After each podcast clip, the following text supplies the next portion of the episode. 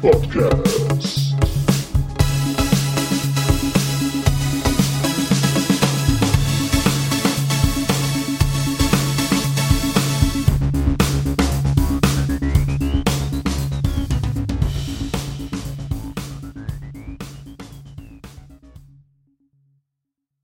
Hallo und willkommen zur neuesten Folge vom Battlepod. Heute mit einem Comstar News Flash. Und zwar heute ist der 26.06.2023, halt nein, 3023, 3000, 4023. Wir sind irgendwann irgendwo, wir sind überall. Heute haben wir einen neuen Spezial-Sondergast. Und zwar, er steht für Krieg und er ist Schnufflig. Warschnuffel ist heute unser Gast. Hallo Warschnuffel. Hallo. Hm, ich hätte jetzt mehr Begeisterung gehabt. Und natürlich. ich auch. Ich, ich habe mich jetzt gerade ganz gemütlich hingesetzt. Ich bin äh, geehrt, dass ich heute hier sein darf. Ich freue mich schon auf die, auf die Plauderrunde und hoffe, dass ich was Sinniges beitragen kann. Wir werden es sehen. Und ihr habt ihn schon gehört. Storyteller ist auch da. Holle Olli. Servus. Und natürlich unser südlichster Kamerad, der Mann, der äh, bei äh, hier nochmal erwähnt, das tolle Intro und das tolle Outro gemacht hat, der Hoshi. Hallo Hoshi. Ja, grüezi boy. Übrigens, Icke, bei dir piept's wohl. Ja, das sind die Vögel. Die sind, die sind heute dabei. Ich habe sie schon abgedeckt, aber es ist warm. Es ist äh, kurz nach acht hier heute und es ist trotzdem noch viel zu hell. Und sie wollen einfach nicht ja, ja sie, aber es, sie gehören dazu. Wenn, jedes Mal, wenn du sprichst, sind sie zu hören. Das ist so, als wenn das so deine, deine Unterstimme wäre, so dein Unterton oder sowas. Ja, du hast so ein leichtes Quietschen. Ja, genau. Ja, du, wenn du sagst abdecken, ist aber was anderes gemeint als jetzt beispielsweise bei Pferden, denke ich. Ja, korrekt, ich ja. Auch, auch. Aber Eine das ist Decke über den äh, Käfig. Da, da, gab's, das ist so ein bisschen wie bei Snatch Schwein und Diamanten, wo der Hund dieses Quietschding gefressen hat und jedes Mal, wenn er bellt, macht er, wie, so, Ika, hast du so nicht eine Quietschtier verschluckt? Nein, das, äh, das gehört meinem Hund, aber das ist ohne Quietschen. Ja, ja, ja, genau so ist es. Schön. Ja. Nein, vielleicht ein paar Worte zum, zum Warschnuffel. Der ist nämlich bei uns im Chapter 36. Darren Regulars und das schon seit einigen Jahren. Äh, Warschnuffel, Weißt du, wann du gejoint bist? Kannst du dich noch erinnern?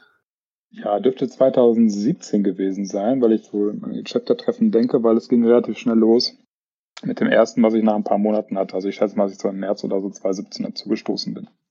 Auch schon ganze sechs Jahre. Und hattest du vorher schon mit Battletech Berührung oder war MWO quasi dein Eintritt in dieses Universum? Nee, absolut nicht. Also ich war relativ früh, ich muss irgendwann in der Bibliothek drüber gestolpert sein. Ich denke, irgendwas aus der Great Death Legion Reihe hatte ich gelesen und da waren auch die Zeichnungen drin. Und war ich dann äh, diese Aneinanderkettung von männlichen Gewaltfantasien, das hat mich total begeistert, da war ich dann sofort dabei. Und ich habe Trivi gemacht und also ich habe halt auch ein Figürchen geholt, falsch zusammengeklebt, mir die Bücher geholt, aber nie gespielt. Ich hatte keine große Ahnung. Ich hatte mir irgendwo mal ein Regelwerk geholt, versucht, meiner kleinen Schwester ein Spiel zu spielen furchtbar verkackt. Und natürlich hat man die, die, die Spiele gespielt. Ähm, was damals überall dabei lag, war ja ähm, MacWarrior 2, Mercenaries. Und das hat mich richtig gepackt. Also da hatte ich schon richtig mhm. Spaß, auch wenn ich zu schlecht war dafür. Aber also auch die ähm, Spiele waren halt alle drin. Und zu MWO war es dann tatsächlich, ich hatte irgendwie 2016 oder so angefangen, diese Baradul-Videos zu sehen. Und irgendwann, ich habe eigentlich, hatte ich keine Lust mehr, weil ich hatte eine andere Online-Gaming-Karriere vorher mal, wo ich dann gedacht habe, okay, ich habe einfach keine Lust mehr, irgendwie was zu zocken, was regelmäßig ist. Aber dann kam ich dann halt über diese Videos äh, dazu und ich habe relativ schnell dann halt auch bei den 36ern, also das äh, wurde schnell in Beschlag genommen. Man hat irgendwie im, ich habe glaub, das zweite Spiel gehabt, da habe ich dann irgendjemandem gesagt, oh, wir, da haben wir gerade mit Baradul gespielt durch Zufall.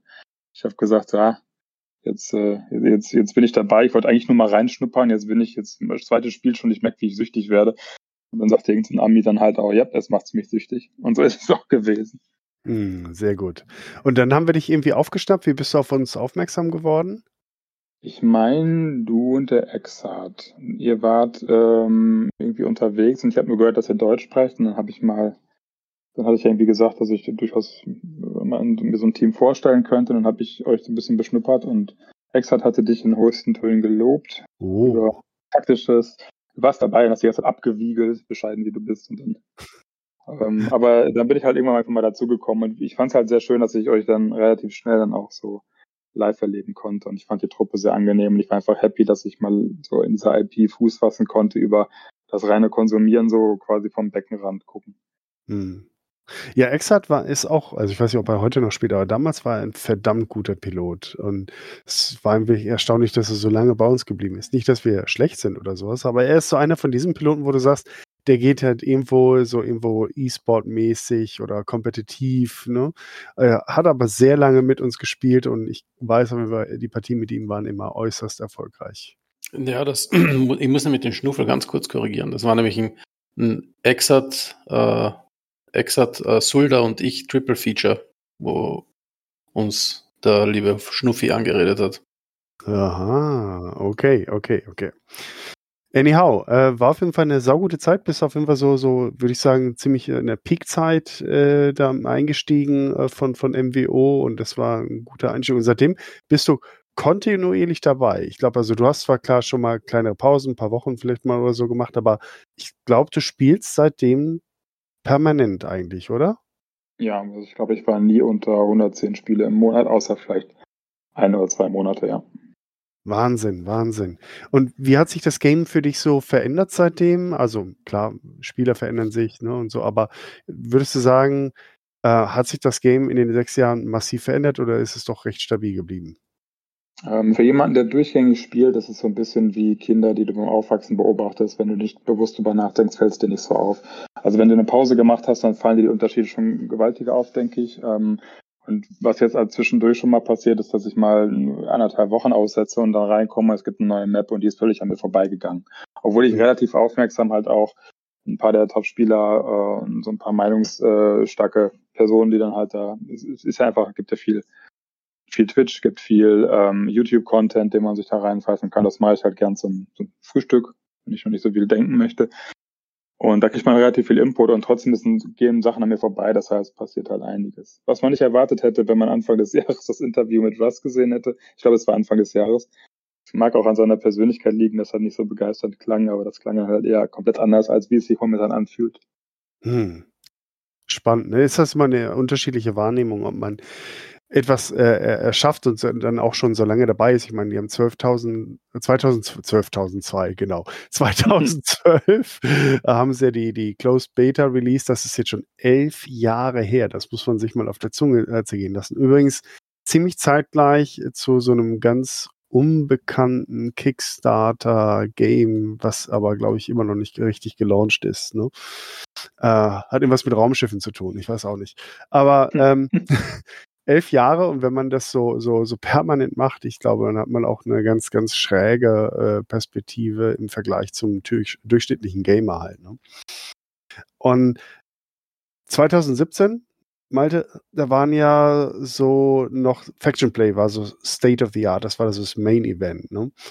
Das ist, hat sich ja doch über die Jahre ein bisschen verändert, oder? Ähm, ja, Faction Play, äh, ich, Damals hat man es halt gespielt, weil auch noch einfach genug Population halt irgendwie da war und die Leute, also äh, ich will jetzt mal meine Einschätzung zur Besonderheit von Faction Play äh, ist natürlich, wenn du es halt immer spielst, gibt es einmal ein Reward-System, gibt's da. Es ist äh, eine Möglichkeit, wirklich für diese großen Teams, für diese Zwölfer-Teams gegeneinander anzutreten. Für die Casual oder für die Einzelspieler war es schwieriger. Du brauchst halt schon, also ein Jobcall äh, gibt da halt auf jeden Fall viel Sinn. Und es ist deutlich mehr, und das ist halt auch heute noch so ein Ding, es ist deutlich mehr Commitment, weil du halt dann vier Max da reingehst und es ist jetzt nicht wie vier komplette Spiele.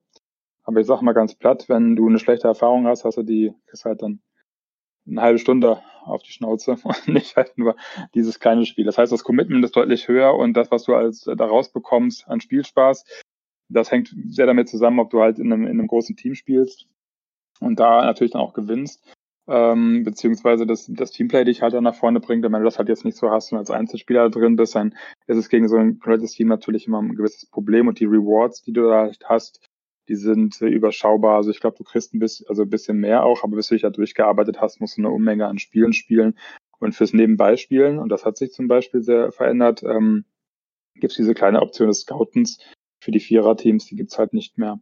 Ja, super ähm, schade, das habe ja. ich sehr gemocht. Ja, absolut. Waren auch viele, die das nur gespielt haben und du konntest ja die gleichen äh, Rewards halt bekommen oder das hat da quasi eine Möglichkeit auszuweichen. Und ähm, Gibt es da nicht einen Grund dafür, warum sie es abgeschafft haben? War es irgendwie, keine Ahnung, du sagst, es gibt Leute, die das nur gespielt haben. Ich habe es auch eine ganze Weile gezockt. Sulda hat es auch eine ganze Weile nur gezockt. Ja. Also von daher, aber irgendwie war die Population, war das so unbeliebt oder was war der Grund? Ich glaube, die Population war das Problem, aber ich bin nicht hundertprozentig sicher, warum sie es rausgenommen haben. Sie hatten halt, äh, ich glaube, die haben verschiedene Pläne halt verfolgt, wie sie Sachen umbauen wollten und Sie wollten die Population wahrscheinlich dann wieder zurückführen auf das richtige Faction Play. Aber bin ich nicht ganz sicher, habe ich jetzt tatsächlich kein Soundbit zu im Ohr. Aber Faction Play ist jetzt schon auch irgendwie tot. Also die, ich habe jetzt auch schon seit einigen Wochen wieder mal gespielt, Mittwochabends mit den Jungs, also mit dir und den anderen. Aber Faction Play spielte da gar keine Rolle mehr. Nee, sehr gering. Ähm, das heißt, beim Faction Play Event war das Besondere auch, dass keine großen Teams da sind. Ähm, Ach, das heißt, das war, stimmt, da war jetzt ein größeres Event. Ein, ein Wochenende oder was war das genau? Ein komplettes Wochenende, ich glaube drei Tage. Sie hatten auch da wieder ein paar spezielle Rewards und das hat auf jeden Fall wieder eine Population rübergespült, die das dann abgreifen wollten, weil es noch recht überschaubar war. Ähm, das war auch schön, aber man hat schon, also das waren halt keine Zwölfer-Teams, die da unterwegs waren. Aber ist ähm, doch eigentlich auch ein bisschen er ist doch ein bisschen entspannter dann eigentlich auch. Überleg mal, wenn dann irgendwie so eine Handvoll feste Teams dabei gewesen wären und die hätten dann mit allen anderen den Boden aufgewischt. Hm, auch nicht Absolut. so cool, oder? Absolut. Also es gab ja große Veränderungen, also ich glaube, so im Gesamtkontext gibt es ein paar große Veränderungen, die auch das Balancing und generell viel, äh, was, was, ähm, das habe ich ja mitbekommen in den sechs Jahren, die ich jetzt dabei bin. PGI hat viel gelernt halt auch und die ändern halt auch ihre Kommunikation und da ist ja auch mal viel passiert und natürlich, wenn man von außen drauf guckt, dann ist es halt so ein bisschen so ein Szenedrama, was mich halt auch immer sehr interessiert hat dann, äh, was für Sachen da passieren, was für Stories da passieren. Ähm, die, sie generieren relativ viel Content jetzt auch. Das heißt also, der Singleplayer ist auch gestärkt, weil äh, bitte nicht Singleplayer, aber die, die ähm, normale Queue oder diese Event-Queue, die, die sie da gebaut haben. Single Queue, genau, ja. Genau, und die ist halt, ähm, die haben sie, die haben sie äh, schon gestärkt, weil neuer Content dazu gekommen ist. Sie hatten ja Maps wieder umgebaut. Sie haben relativ hohen Durchlauf, jetzt mit glaub, der dritte Level-Design in anderthalb Jahren. Äh, wow. weiß nicht, woran das liegt, aber äh, auf jeden Fall da immer Leute, die mal Zwischenstationen gemacht haben und Maps gebaut haben. Jetzt ist wieder eine neue dazugekommen. Also da ist der Content schon ein bisschen gestiegen. Und, heißt, das, äh, was, heißt das, dass hm? die, dass die quasi immer wieder neue haben und die alten dann gehen oder wird das Team vergrößert? Ähm, ich glaube, die alten gehen dann wieder. Ich weiß momentan, also ich habe das Gefühl, also die, ne, dass dieses Community, also ein paar Leute sind halt raus. Und was man ja eigentlich dachte, wäre, nachdem, was man, man da gab es ein Interview mit Russ, ich weiß nicht genau, wann es jetzt war, ähm, aber es ist noch nicht so lange her und es klang halt eher so, als wäre es auf Sparflamme und würde so nebenher laufen, aber es fühlt sich nicht so an, weil sie tatsächlich diesen Content generieren. Das heißt, ich glaube schon, dass sie jetzt auch hin und wieder Leute dafür abstellen. Und ich glaube, sie haben Ressourcen frei, weil sie auch der Community einen großen Teil der Arbeit auch mit äh, abgegeben haben. Und zwar gibt es jetzt dieses Cauldron oder nagelt mich nicht auf den Namen fest, dieser Community-Beirat, der da jetzt existiert, ähm, der hat, ändert seinen Namen halt schon mal. Und äh, die kümmern sich jetzt federführend auch ums Balancing und geben sehr viele Ideen ein. Und ich glaube, allein was die an Sheets und ähm, also so an, an, an äh, Excel-Grundlagen da halt bauen und ähm, das kommt halt schon sehr aus dieser, ich sag mal, kompetitiven Ecke des Spiels, aber ist auch irgendwie gut, weil das sind natürlich die Leute, die es auch vorne wegziehen. Und die, die gehen sehr, sehr viel, geben sehr viel Input und äh, geben sehr viel Richtung vor und PGI lässt das auch zu. Und dadurch ändert sich dieses Spiel jetzt halt äh, oder hat sich nochmal stark geändert und ich glaube sehr zum Positiven für Leute, die längere Zeit spielen. Und deswegen ist aber die Single Queue oder die ähm, ja das, das kompetitive Spiel hat ja mit dem Faction Play nichts zu tun. Das heißt also, die Leute stürzen, die, die kompetitiven Spieler spielen kein Faction Play. Das heißt auch, ja. dass die großen Teams das nicht spielen.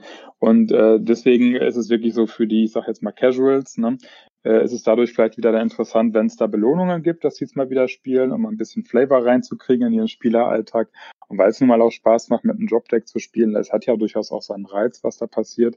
Aber wie du schon sagst, äh, ist ein sehr entspanntes Spiel gewesen. Wir waren halt auch unterwegs und es war sehr angenehm, weil eben keine Zwölfer-Teams da dominiert haben. Und ich glaube, das hat diesen Grund, dass die, dass die Teams, die existieren, die kompetitiv spielen oder die es halt noch so wirklich existieren, dass die dann halt auch in diesen kleineren Gruppen unterwegs sind und es auch gar nicht mehr so gewöhnt sind, als Servergruppe loszugehen, weil ja. in die Single Queue kannst du ja auch nur als Vierergruppe rein.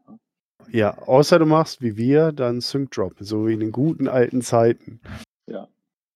Aber Was Population ist ein Problem, ja. Hast du da Zahlen und äh, beobachtest du das, äh, wie viele Leute da so an einem durchschnittlichen äh, Tag dann irgendwie spielen oder ist es jetzt mehr so Bauchgefühl, Pi mal Daumen? Ähm, ich habe es äh, ich hab's mir angeguckt, aber ich habe die Zahlen jetzt nicht parat. Ich kann nur quasi bestätigen, dass es halt ähm, tatsächlich wieder stabil und auch so mit einem leichten Anstieg, äh, ein leichter Anstieg zu verzeichnen. Natürlich hat mein Corona ist quasi, äh, gab es halt auch nochmal in der Phase so eine erhöhte Spieleraktivität. Ähm, aber es äh, sind jetzt ein paar Leute zurückgekehrt und haben das Ganze so ein bisschen stabilisiert. Ähm, das, das zeigen halt so auch die Zahlen. Und ich mhm. habe so die stille Vermutung, dass ein Teil dieser, dass die Leute jetzt halt, also es gibt jetzt ein paar, neben den Maps gibt es halt auch eine äh, interessante Entwicklung, was die Macs angeht.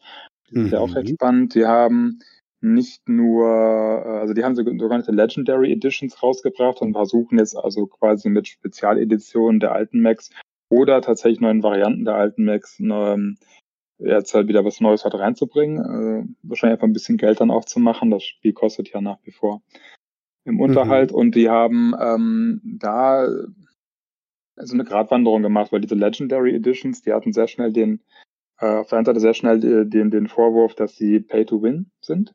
Und mhm. tatsächlich hat PGI das auch bestätigt in dem Sinne, als dass sie die Dinger dann hinterher auch genervt haben waren wirklich sehr, sehr ja, gute Macs, die sie da auf den Markt geworfen haben quasi. Und da haben sie durchaus noch einige verkauft worden. Also das war wohl ein Erfolg. Was sie aber gemacht haben, und das ist wirklich spannend, sie haben Macs genommen, die eine ganz andere Art von Persönlichkeit bekommen haben als vorher.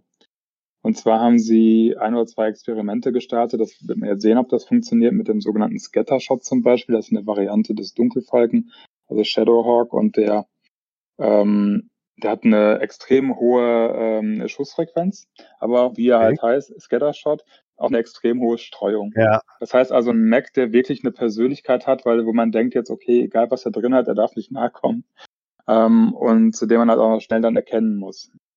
Das finde ich halt mhm. spannend. Also es ist eine neue Art äh, und ein bisschen, also ein tieferer Eingriff. Inwiefern der jetzt hier von diesem sogenannten Cauldron, von diesem Spielerbeirat dann auch unterstützt ist, weiß ich nicht. Aber auf jeden Fall passiert sehr viel im Balancing und ähm, das ist ja auch immer gut, weil das habe ich tatsächlich auch gemerkt in den sechs Jahren. Es ändert sich ja quasi alle sechs Monate, ist wieder irgendwas Neues, die Meta, aber auch wirklich große Änderungen sind passiert. Wir haben neuen Skilltree, das alles ist ja in meiner Zeit dann auch passiert. Ähm, es gab überhaupt äh, die Light Engines für die, für die ähm, in das 4 Max. Also da passieren viele Dinge, die auch grundlegend dafür gesorgt haben, dass man sich umstellen musste. Und das macht ja auch einen Teil aus. Es darf natürlich, die Veränderung darf nicht zu schnell sein und die Leute müssen befragt werden, aber wenn sich nichts ändern würde, wäre es auch irgendwie langweilig und so. Hast du auch in einem, in einem Spiel, was extrem deiner Individualität frönt, weil du ja wirklich deine eigene Max bauen kannst, deinen Spielstil bauen kannst, hast du jetzt auch nochmal die Möglichkeit, ähm, dann über die Zeit dann halt immer wieder trotzdem neu ja, dich orientieren zu müssen und auslegen zu müssen.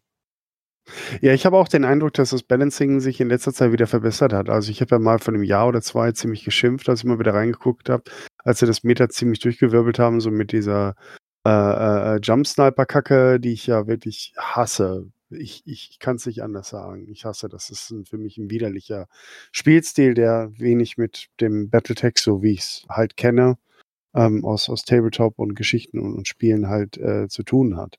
Aber mittlerweile finde ich es auch wieder recht divers, was so die Waffen angeht. Man kann viele verschiedene Sachen spielen. Ähm, und das macht dann halt auch Laune. Ne? Und klar gibt es dann ein paar Sachen, die besser funktionieren als andere. Aber ich habe jetzt auch eher PPC-Erfahrungen wieder gemacht. Ich habe mit Daka Daka wieder ein bisschen gespielt. Ne? Ich habe auch mal Nahkampf was ausprobiert. Snubnose PPCs, PPCs sind ja seit einiger Zeit wow, Meta, glaube ich, immer noch. Also von daher schon einigermaßen äh, vielfältig wieder, was ich gut finde, sehr gut finde. Ich finde, es gibt zwei große Dinge, die passiert sind. Ähm, eine liegt mir gerade auf der Zunge. Aber sie haben, dadurch, dass halt die Competitive-Spieler, also, also ich glaube, wir haben generell in diesem Spiel ähm, zwischen den Leuten, die sehr auf die, die, die Lore bedacht sind, beziehungsweise so ein Spielgefühl haben möchten, wie sie halt, wie sie es halt auch in der Lore kennen, da würde ich mich eigentlich sogar zuzählen. Und es gibt Leute, die es competitive spielen, für die ist das halt ein Shooter. Ein Taktik-Shooter, absolut. Taktik ist extrem wichtig, aber da gibt es halt so eine gewisse Spannung natürlich. Ähm, die Leute, die es wie ein Shooter spielen, also ich habe da ein paar gesehen, die sehr, sehr diverse Builds bauen und wirklich sehr unterschiedlich. Also großartige Spieler, die in dem einen Mac, den sie sich so bauen, als ob sie wirklich Quake 3 Arena spielen würden. Das war auch der erste Kommentar unter, bei YouTube drunter. Ähm, und auch un unfassbar schnell dieses Game spielen, aber das sind die gleichen Leute, die mit einem anderen Bild auch einen komplett anderen Spielstil erfolgreich fahren können. Und das gibt dir das Spiel natürlich auch. Ähm, das finde ich halt auch klasse. Das heißt, du kannst es sehr auf deinen Skill anpassen und durch den Skill Reset ist es tatsächlich so gewesen und hoffentlich jetzt auch immer noch, dass es nicht so ist, dass du als Vielspieler nach oben gespült wirst, sondern dass du, wenn du also nicht nur einfach durch langes Spielen irgendwann Tier 1 bist, also in höheren Tierstufen unterwegs bist, sondern dass du halt, ähm, dass du halt diese, diesen Progress wirklich spürst. Und wenn du halt ein Tier 3 Spieler bist, dann bleibst du auch erstmal da. Hat den Vorteil, dass du halt trotzdem gute Spieler halt haben kannst, als wenn du dir einen Spielstil aneignen möchtest und spielen möchtest, der nicht mit der Meta übereinstimmt. Und das finde ich halt gut, unterm Strich. Weil du möchtest natürlich trotzdem Leute happy machen, die ein Tier 1 spielen und die dann auch ja, klar. Halt wegen ihrer Competitive Meter dann spielen wollen, weil das sind die, die ziehen es halt durch und ne, das guckst du dir halt an. Die, solche Leute brauchst du halt auch. Ne? Also die sollte man nicht außen vor lassen. Und die ziehen so ein Spiel ja auch und geben so ein bisschen den, den, äh, den Puls oder den Takt halt vor. Ne? Das ist halt so. Die dürfen halt nur nicht allein im Fokus stehen. Wenn die nur bedient werden, ist auch wieder schlecht. Aber die brauchen auf jeden Fall auch ihre, ihre Zuneigung und Liebe. Nee, muss ich sagen, äh, gefällt mir gut, was sie in letzter Zeit gemacht haben. Ich genieße die Spiele, obwohl ich bei Weitem nicht mehr so erfolgreich bin wie noch vor ein paar Jahren. Klar, Meta hat sich verändert, mein, Still, mein, mein Skill ist zurückgegangen, weil einfach fehlen Übungen. Es gibt mal so ein Spiel, wo ich ganz gut mitrocke. Es gibt auch Partien, wo ich irgendwie nur 200 Schaden mache oder sowas in der Richtung und nichts umlege. Das ist natürlich dann ein bisschen deprimierend, aber ja, ich, es regt mich gerade nicht so aus. Auf, ich, ich, genieße eigentlich eher so das Zusammenspiel mit euch, mit, mit Roughneck, ähm, mit Onai und, und äh, wer auch immer alles dann an den Abenden da ist und einfach ein bisschen daddeln, ein bisschen quatschen zwischendurch und ja, dann mal wieder um die Häuser ziehen. Ja, absolut. Ich meine, der soziale Aspekt ist da. Ich glaube, die, die Durchschnittsalter ist auch relativ hoch. Dafür ist es halt sehr schön, dass auch die ganzen Familien. Ich glaube, der steigt auch immer weiter. Ja, absolut. Und ich denke halt, also ein, ein Punkt, wo ich dann dachte, dass eventuell der Grund, warum jetzt auch durchaus mal ein paar Ressourcen draufgeworfen sind, ist einfach der, in dieser Community, für diese IP liegt halt immer noch nach wie vor eine Menge Geld. Das hat man jetzt halt äh, auch gesehen bei dem Kickstarter für, ähm, was war das hier, für, ähm, für die, für neuen Figuren. Ne? Allein diese, was war 7,5 Millionen, die sie da genommen haben, das kann so ein kleines Entwicklerstudio durchaus mal über ein, zwei, drei Jahre bringen. Und äh, also wenn die jetzt, ich weiß nicht, ob das funktionieren würde, ne? aber sie sehen auf jeden Fall, die Community hat Geld und deswegen ist es überhaupt möglich, dass wir so ein tolles Spiel, egal was man darüber sagt, bei PGI, was auch so viele Schwächen hat, vom UI so alt ist, ähm, so umständlich in der Bedienung ist, so langsam in der Bedienung ist, aber es, es hält einen ja immer noch. Und das ist wirklich, es ist einfach ein gutes Spiel und es entwickelt sich auch nach wie vor noch. Und das ist, wie du schon sagst, ne, von 2012 bis jetzt, muss man schon mal sagen, gut ab.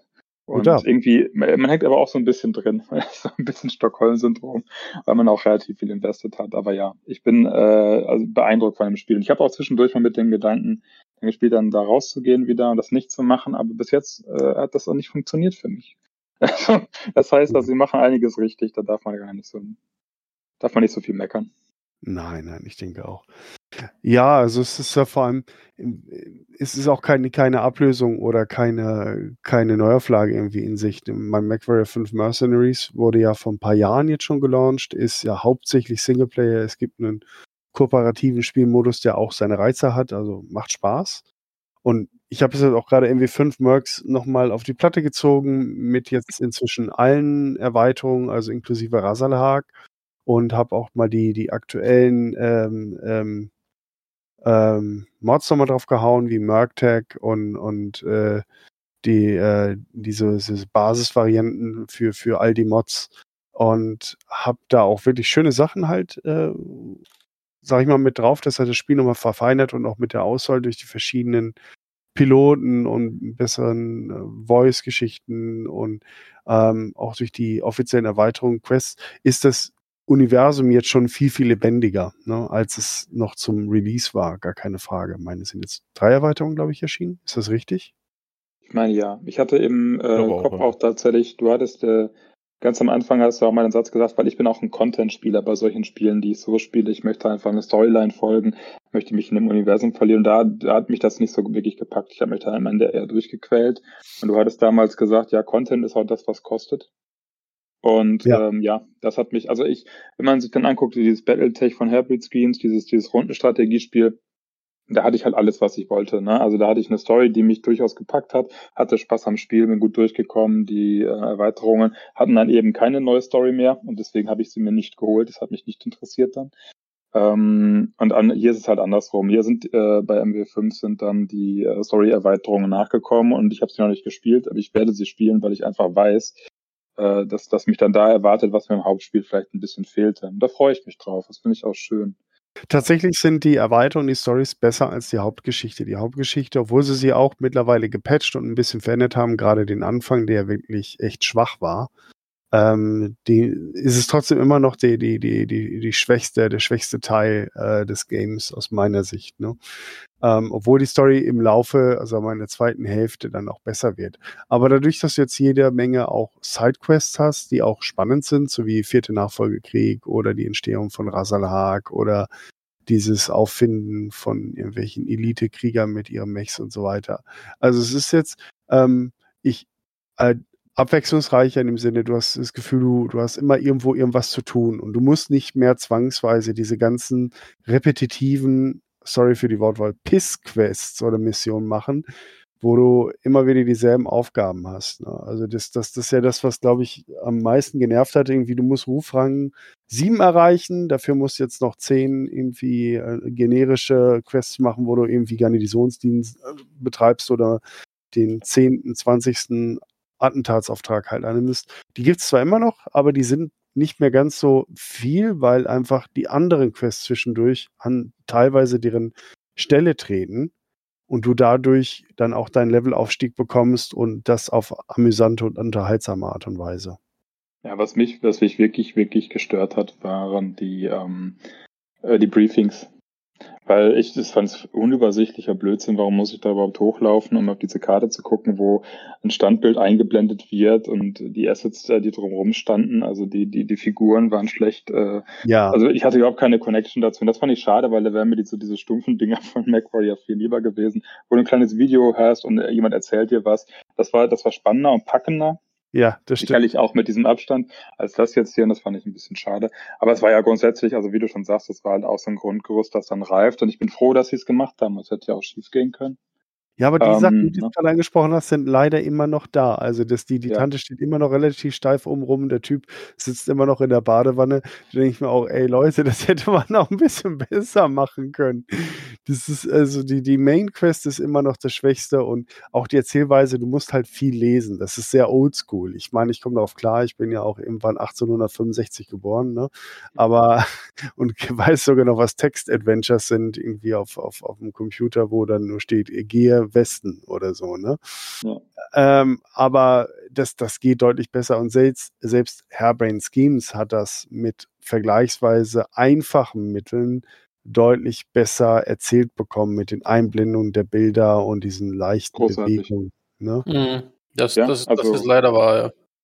Also da, da bin ich halt auch, von dem Spiel war ich äh, rein, also da bin ich wirklich gefangen gewesen und habe die ganze Zeit durchgespielt und das gesuchtet, weil ich halt die IP mag. Ne? Du hast ja selbst mal gesagt, ein Spiel kann durch eine IP auch dazu gewinnen. Das ist tatsächlich ein Vorteil, wenn das das hier hat. Wenn das Spiel gut ist und das ist in der IP, die du liebst, dann hast du dein Spiel gefunden, auch wenn es irgendwie ja. nur die 80% Wertung bekommt von irgendwem anders. Aber für mich ist es dann halt eine 90. Und äh, das, das hatte halt dann MB5 nicht so, das fand ich ein bisschen schade. Aber die Tatsache, dass man anderen zusammenspielen konnte, das, da haben sich auch die Gruppen bei uns gefunden. Das war nicht so ganz meins, aber dass jemand reindroppen kann, dir helfen kann bei der Mission. Da ist auch viel richtig gemacht worden. Ähm, aber wenn wir jetzt mal kurz zu MW 5, äh, MW5 zurückgehen, das Ding ist ja, dass, dass irgendwann dieses Spiel einfach sterben wird, weil die jetzt schon das Problem haben, dass sie für die Cry-Engine, auf der es gebaut ist, keine Entwickler mehr haben. Also selbst Quality of Life-Verbesserungen brauchen zu lange, sind furchtbar. Und das ist halt tatsächlich jenseits von jeder Art von Taktierung oder dem, was äh, PGI da mag oder welchen finanziellen Entscheidungen. Irgendwann wird es halt einen Endpunkt geben damit äh, ja. an der Stelle für mich. Und das ist halt sehr schade, weil es mich jetzt halt schon extrem stört. Und deswegen wirst du auch keine neuen, nicht mehr viele neue Spieler bekommen, weil einfach, sobald du mehr als 60 Max hast, dauert es halt jedes Spiel drei Minuten länger, weil einfach in der Zeit dein MacLab dann lädt. Und sie versuchen es zu verbessern, aber es wird nicht funktionieren. Und da ist natürlich die Frage, und da gibt's das Thema möchte ich jetzt auch nicht anreißen. Man hat dann Wünsche wie, portiert es doch an die, äh, an an die ähm, ihr habt ja schon die Assets, aber wie man das jetzt machen soll und ob man da was mitzieht, wie man die Leute mitnimmt und so. Alles so eine Frage. Da habe ich dann mal irgendwann auch mal drüber gesponnen, dass sie es vielleicht dann wirklich, weil in dieser Community halt Geld steckt, über einen Kickstarter machen können, der sich halt quasi dann selbst finanziert für eine Portierung eins zu eins. Aber selbst das, ne, also es ist, es ist unwahrscheinlich. Also da, es wird irgendwo einen Endpunkt geben, den wir nicht kontrollieren können, denke ich. Aber ähm, es fühlt sich gerade nicht so an, das ist schön, weil ich meine, wenn ich mir jetzt noch ein Macpack hole, dann tue ich es aus dem Grund, und das ist ja auch bei anderen Spielen so, dass ich die Entwickler unterstützen will. Auch bei Hybrid Scheme habe ich dann hinterher noch eine der Erweiterungen. Also ich habe eben gelogen, ich habe ein oder zwei der Erweiterungen dann hinter im Sale geholt. Ich habe sie nicht gespielt, aber ich, ich ist trotzdem okay, weil ich weiß, das Geld äh, endet da an der richtigen Stelle und ich bin zufrieden, dass ich das bekomme. Und bei MB5 ist es ähnlich, die möchte Leute ja auch supporten. Mhm. Es fühlt sich nicht so an, dass ich es nur noch supporte und nichts dafür zurückkriege oder dass jetzt quasi eine Grabbeilage ist. Das ist gerade nicht der Fall. Das finde ich halt schön, weil ich meine, auch wenn wir jetzt alle älter werden, ähm, wir haben ja alle noch ein paar gute Jahre vor uns. Und dann spielt man das halt, dann ist es halt das Spiel, was wir da mitziehen und wenn wir es halt nebenbei spielen, also dann ist es so. Ja, übrigens, ich habe gerade mal reingeguckt. Also äh, MW5 Mercs habe ich laut Epic Games Shop immerhin 269 Stunden und drei Minuten gespielt. Das ist auch schon gar nicht so wenig. Bin ich überrascht. Also ich, ich hatte mit deutlich weniger gerechnet. Ähm, HBS Battletech bin ich bei laut Steam äh, bei 487 Stunden und Komma 1. Äh, nicht ganz doppelt so viel. Und MWO, nur die Steam-Version. Wir haben ja vor Steam noch die eigenen Client da gespielt. Das kann ich nicht sagen, wie viel Zeit da war, aber das waren ja auch einige Jahre. Immerhin 1310 Stunden. Da sieht man schon, wo halt auch dann die Leidenschaft liegt, gerade das Online-Gaming, weil es halt jedes Gefecht schon ein bisschen anders ist, weil die Leute einfach anders sich verhalten. Ne? Immer in jeder oh, ja. Ja, du hast völlig recht. Also ich finde auch, ähm, wenn man jetzt das mal zusammenrechnet, das ist, das meinte ich auch, wenn man halt diese Lieblings-IP halt hat, dann, wenn man hinterher nochmal durchguckt, also ich habe da zum Beispiel seit 2017, ich habe ja nach euch losgelegt, habe ich 4109 Stunden äh, Spielzeit in dem Game. Und das ist halt eine, das ist halt eine ordentliche Zahl, wenn ich das halt umrechne, das ist ein bisschen erschreckend auch. aber, ähm, aber es ist halt irgendwie auch, auch klasse, weil das heißt, also man hat da was gefunden und dann, weiß ich nicht, wenn ich jetzt kein Fear of Missing Out, was andere Spiele angeht, habe, dann ist es ja ja, ich weiß nicht. Ich hoffe, ich hoffe, es ist nicht einfach nur irgend so ein komisches Suchtverhalten, sondern dass ich wirklich Spaß gehabt habe. Aber ich glaube, das kann ich bestätigen. Ja, ich glaube auch, also mir hat es auch lange Zeit extrem viel Spaß gemacht und, und einfach auch so dieser soziale Aspekt und was zusammen machen. Andere Leute gehen irgendwie in einen Schützenverein oder gehen Bogen schießen, was was ich, häkeln, äh, Topflappen äh, oder so. Ich, ich habe halt äh, auf virtuelle Mechs geschossen, also von daher. Und, und meine Frau, äh, es, ja. Meine Frau sagt immer, das Gute ist, ich weiß wenigstens, wo du bist. ja, im Keller. genau. Ähm, also vielleicht auch eine Überleitung jetzt für, für das andere. Ich meine, wir bewegen uns ja in diesem Battletech-Universum und ihr wollt ja gleich auch über die Bücher sprechen und all diese Dinge machen ja für viele Leute auch was aus. Also wir tauchen ja wirklich in diese Welt ein, ob es ein MW5, MWO ist oder dass ich über euch jetzt tatsächlich die Chance habe, zwischendurch mit mäßigem Erfolg an der Platte zu sitzen und zu spielen, auch in diesem sozialen Bereich. Das ist ja auch klasse. Man kriegt halt in diesem Universum, das so reichhaltig ist, von allen Seiten was und das dann zwischendurch zu abends nochmal zu spielen, ob sich jetzt halt ein bisschen anders anfühlt als eine Tabletop-Runde oder nicht. Es atmet doch sehr, sehr viel von diesen Battletech-Geistern halt auch ein und dem, was auch immer uns dann äh, daran gefallen hat. Ne? Ja. Ich weiß, dass ich diese Ästhetik mag, dieses alte, abgewrackte Dinge, was du dann halt startest und wo der Kerl in der Unterzahl dann doch noch gewinnt und so, egal wie bescheuert diese Geschichten waren. Sie haben mich als Jugendlicher begeistert. Heute belächle ich sie aber trotzdem immer meinen Spaß dran und ähm, begleitet mich und ich mag die Ästhetik einfach und man wächst ja auch mit da und das finde ich ganz schön. Ähm, und wie gesagt, also ihr habt ja jetzt auch die, die Bücher angesprochen, die gibt's halt auch mhm. immer noch. Das ist auch einfach nicht tot zu kriegen, ja. obwohl es halt schon eine Nische ist. Und das finde ich halt klasse und ich habe jetzt Bekannte aus den USA kurz da gehabt, nicht von Freunde von meiner äh, Freundin. Und die ähm, spielen eigentlich ein bisschen Magic, die spielen, ich glaube, Warhammer und die kannten aber Battletech und das, die, die, kannten das nicht nur ein bisschen, die kannten das auch im Größten, obwohl sie es nicht spielen, weil die Szene auch in den Staaten erstaunlich groß ist. Und sobald du drin bist, wird da auch einiges gespielt. Hm. Neben dem Platzhirschen. Das fand ich spannend. Also das, damit habe ich einfach nicht gerechnet. Auch wenn sie auch in Deutschland sehr, sehr stark ist, diese IP, glaube ich. Hm. Na, es ist ja. ja auch so, dass du schon allein durch die Masse an Leuten, wenn du ungefähr die gleiche Prozentzahl hast, halt schon deswegen eine viel größere Community hast. Ne? Wenn du sagst, äh, keine Ahnung, 5% aller Tabletop-Spieler spielen Battletech, äh, hast du in, äh, von den reinen Zahlen natürlich in USA viel mehr als äh, bei uns jetzt. Ne? Mich wunderte nur, dass sie da, dass sie davon gehört hatten und dass sie so, so tief in der Materie drin waren, obwohl sie nur Zaungäste waren. Also die konnten die Macs jetzt nicht zuordnen, aber sie wussten, sie haben die Macs gesehen und wussten, dass es Battletech ist, ohne es zu lesen und wusste halt, was ich da spiele, äh, wusste ungefähr, wie das Spielprinzip halt ist, wusste, dass es jetzt Alpha Strike gibt und so und der hat das nie gespielt. Das heißt, also er hat es nur gesehen, krass. weil es in seinem ah, Namen okay. halt war. Und das ist, das fand ich halt spannend, weil ähm, das anscheinend trotzdem so ein Ding ist, also was da existiert. Das ist jetzt auch, glaube ich, kein Sonderfall, weil er ist eigentlich sehr eingeschossen auf seine Sachen gewesen, äh, die er so spielt, aber er hat halt erst gesehen, so wie wir, also ich, keine Ahnung, ich habe äh, nie, nie, ähm, wer ist es, äh, Hunger Games geguckt und kann trotzdem Sachen zitieren, weil ich die Memes kenne. Das heißt aber, dass die Sache schon sehr groß sein muss in, in dieser Szene, damit ich es überhaupt mitbekommen und mhm. einordnen kann. Und so, das Gefühl hatte ich da einfach. Es kann auch ein absoluter Sonderfall sein, weil n gleich eins, ne? Aber fand ich halt spannend und einfach schön. Das war, also gefühlt ist es, also ich bin, ich bin ja schon ein optimistischer Mensch, aber sowas eher so versuche ich realistisch dran zu gehen. Aber es fühlt sich an keiner Stelle so an, als ob Battletech irgendwie verschwinden würde. Ganz im Gegenteil. Und das finde ich schön, egal an welcher Front. Man muss auch überlegen, die IP ist inzwischen äh, fast 40 Jahre alt. Das ist schon auch ganz ordentlich, ne? Hm. Äh, oh Gott, wenn ich darüber nachdenke, man fühlt sich so alt. ich bin dieses Jahr auch 40 geworden. Heißt, die unangenehmen Vorsorgeuntersuchungen kommen immer näher. Äh, und dann aber zu wissen, dass halt sowas auch mitgewachsen ist mit einem, ist ja auch wirklich sehr schön. Ja, total. Also ich denke auch, also jede Phase hatte was Spannendes. Wir kommen nachher noch mal ein bisschen auf, auf, auf Retro-Zeiten zurück, ähm, weil es gibt ja wieder auch eine große Convention Ende des Jahres, das mal so ein bisschen eintauchen in, in die Vergangenheit. Aber du hast eine perfekte Überleitung geschaffen äh, bezüglich der Geschichten und der Bücher. Ähm, ich habe ja vor circa zehn Jahren, als ich wieder angefangen habe, äh, aktiver Battletech zu spielen, nochmal alle äh, Romane bis zum Ende des, des ähm, Fatcom Civil War, also des Bürgerkriegs zwischen Davian und Steiner, äh, nochmal chronologisch gelesen. Weil damals hatte ich nicht alle gelesen und vor allem nicht immer in der richtigen Reihenfolge, sondern so wie die Bücher, also damals in den 90ern, sondern wie die Bücher gerade kamen, weil wer welche hatte, ob man geliehen, gekauft hat oder was auch immer getauscht.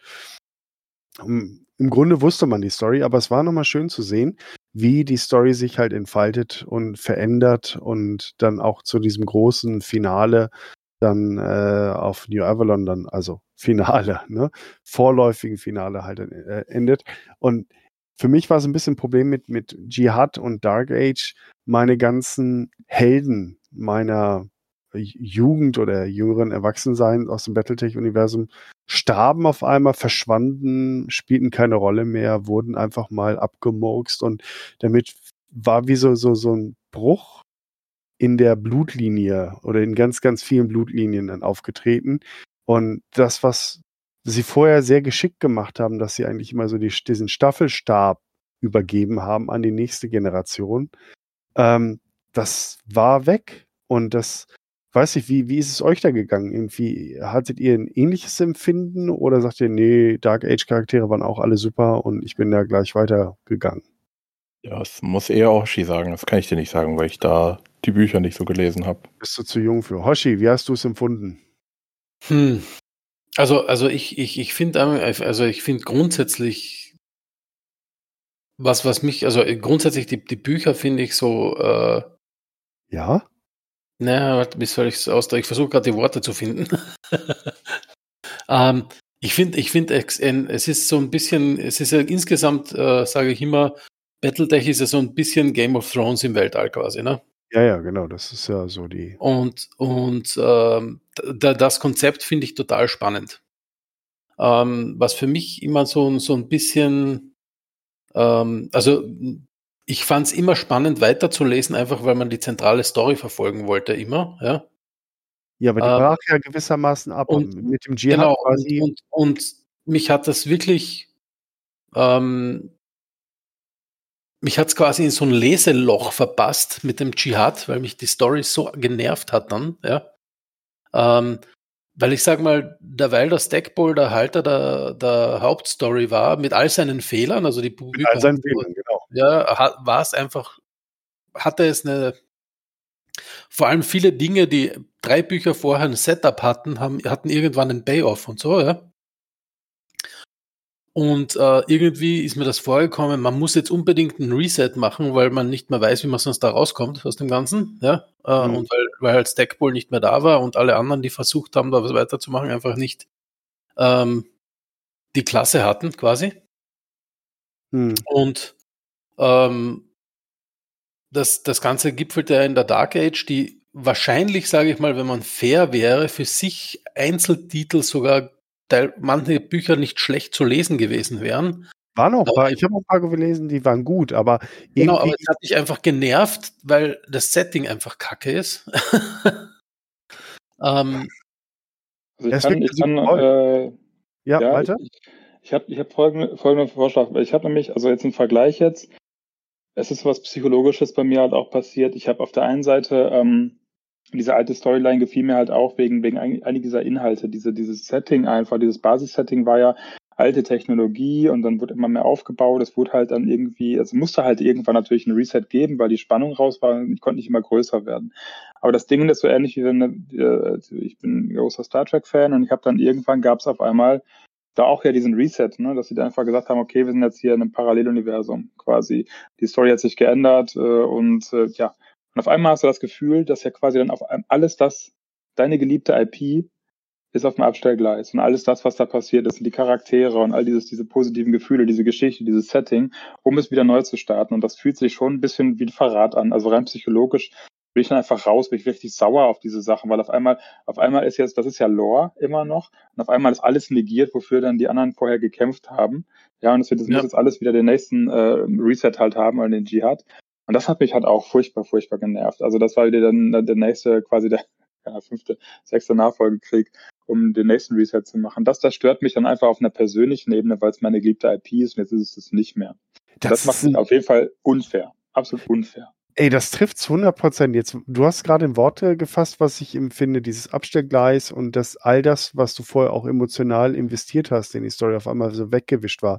Du hast recht, man musste irgendwann mal den Reset-Knopf drücken, das ist mir auch aufgefallen dass gerade durch diese Wiederbewaffnung im, im Zuge der Clan-Invasion dass einfach diese Heere immer größer wurden. Es ging plötzlich dann wieder schon um Divisionen, die quasi gegeneinander kämpften. Dieses, was mit der Grey Death Legion sehr klein anfing oder genau, ja. ein, ein Regiment, das muss man sich mal auf der Zunge zergehen lassen. Ein Regiment übernimmt einen Planeten. Das ist ja eigentlich nichts. Oder ein Bataillon oder eine Kompanie, manchmal sogar eine Lanze, ne, ist in der Lage, einen ganzen Planeten zu dominieren. Ne? Das ist dieses Small Scale, das war komplett ent, entgleist in gigantische politische Schlachten, die so quasi am grünen Tisch Operation Barbarossa Ostfront oder so, ne? Auch die, auch die Magie der, der, der tollen Technologie, ne? Das was, was ja wirklich mit 300 Jahre alten Kampfmaschinen, die nur die Spucke und guten Tech zusammengehalten wurden, gekämpft. Und das, das war für mich was Tolles. So, du hast diesen alten mhm. Mac und jetzt musste er was rausholen. Irgendwie hat das Spaß gemacht und es war viel persönlicher. Und das wurde hinterher natürlich dann mal wieder was komplett anderes auch im Storyverlauf. Das hat mich dann auch manchmal sogar schon am Ende, kurz vor dem Finale, dann halt, äh, hat mich das auch noch ein bisschen mal verloren hin und wieder, ne? Also weil mir das so ein bisschen fehlte, diese, diese Basisgeschichten. Die konntest du natürlich auch nicht tausendmal erzählen. Nein, das geht nicht. Aber deswegen, und jetzt komme ich, jetzt schlage ich mal so die Brücke. Ich, ich wollte wirklich, ich, ich sehe ja, was Catalyst und Co. da tun und, und wie sie sich Mühe gegeben haben mit der Il-Clan-Ära, dass sie auch endlich mal dieses Versprechen einlösen. Ich meine, sie haben uns jetzt an, wann sind die Clans erschienen? Anfang der 90er, ne? Mhm. Das ist 30 Jahre her, versuchen sie das verdammte Terra zu erobern. Aber wenn man die Geschichte fortführen will, dann darf man selbstverständlich nicht äh, die Geschichte damit enden lassen und dass jetzt ein Clan der Il-Clan ist und alles ist in Butter. Vorsicht, jetzt kommen ein bisschen Spoiler, wer die Bücher äh, noch nicht gelesen hat, äh, Stunde des Wolfs und so weiter, ne? Äh, und und gerade auch was die Bücher danach angeht, äh, da werde ich jetzt zum paar was erzählen und zwar die Element of Treason Bücher, äh, äh, auch äh, Lethal Lessons von Daniel Isberner, der bei uns ja auch schon Gast war im Battlepod, ähm, zu Tama Rising, dem Sourcebook und ähm, auch, ein, ähm, auch noch ein relativ neues äh, The Do Democracy Sanction. Und deswegen, also wer das alles nicht gespoilert haben will, der sollte jetzt am besten ausschalten und vielleicht ganz am Ende nochmal dazukommen.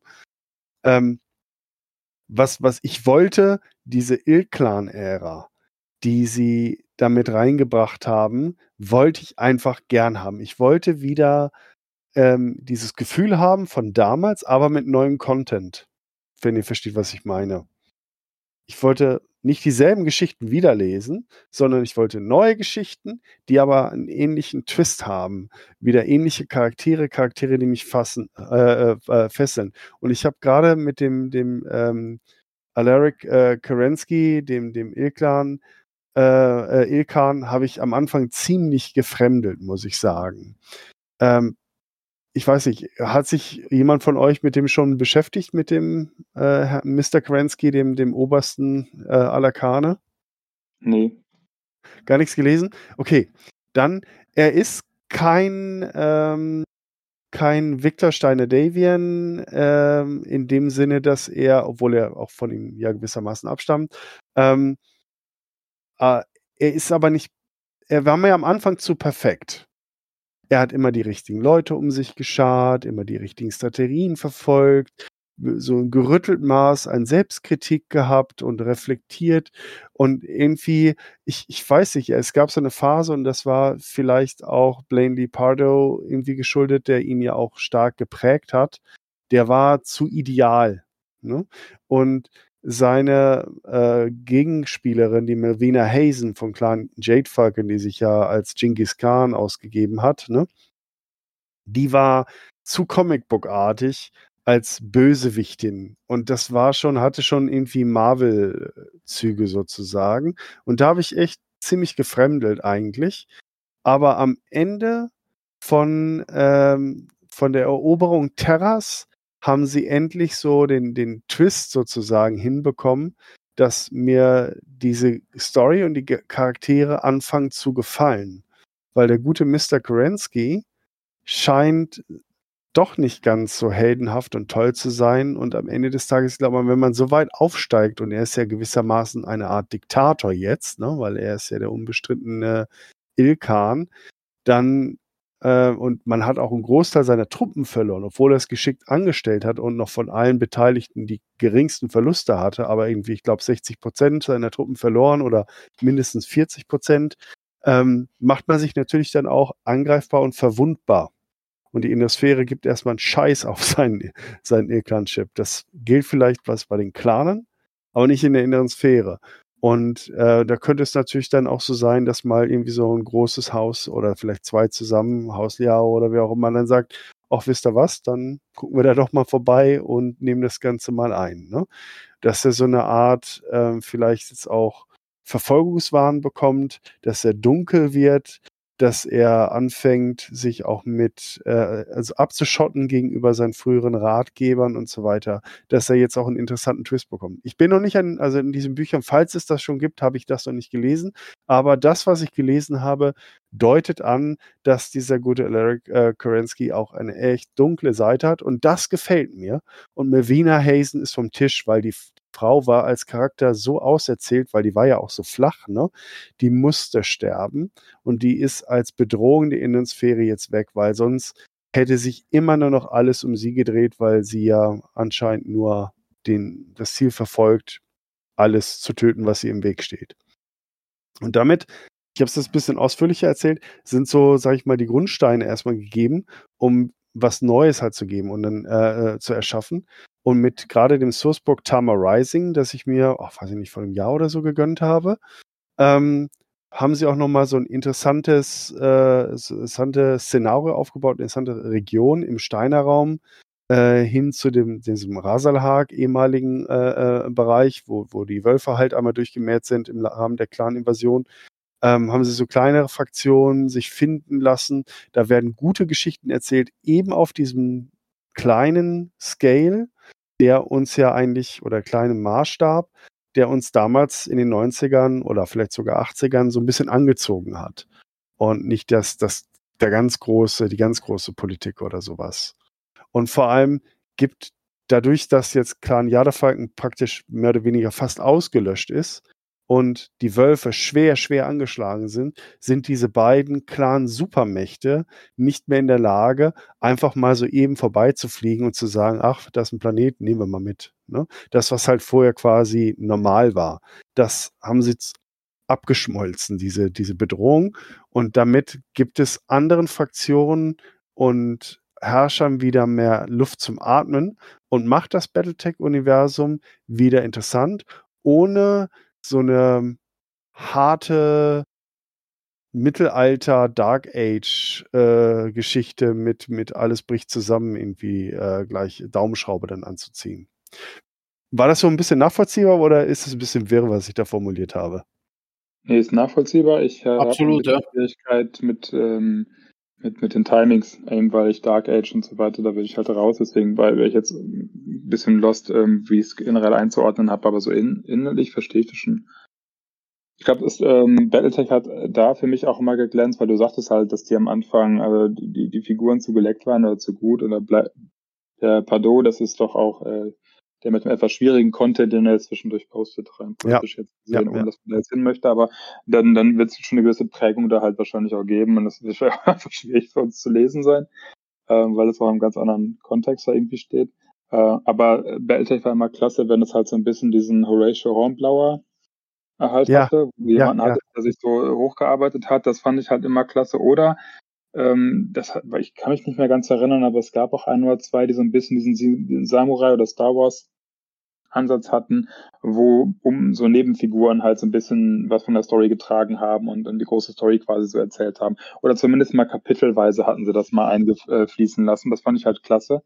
Ähm, aber viele der Figuren waren ja so. Ich meine, Grey Death ist ja auch so eine nicht Horatio Hornblauer Geschichte, aber schon so ein bisschen das, ähm, ja. ja, passt so ein bisschen an. Natürlich ist das nochmal eine andere Qualität von, äh, ja, von Schriftsteller. Ich hoffe, das sieht man niemand übel, aber da steckt natürlich was anderes drin, auch wenn es altertümlich ist inzwischen.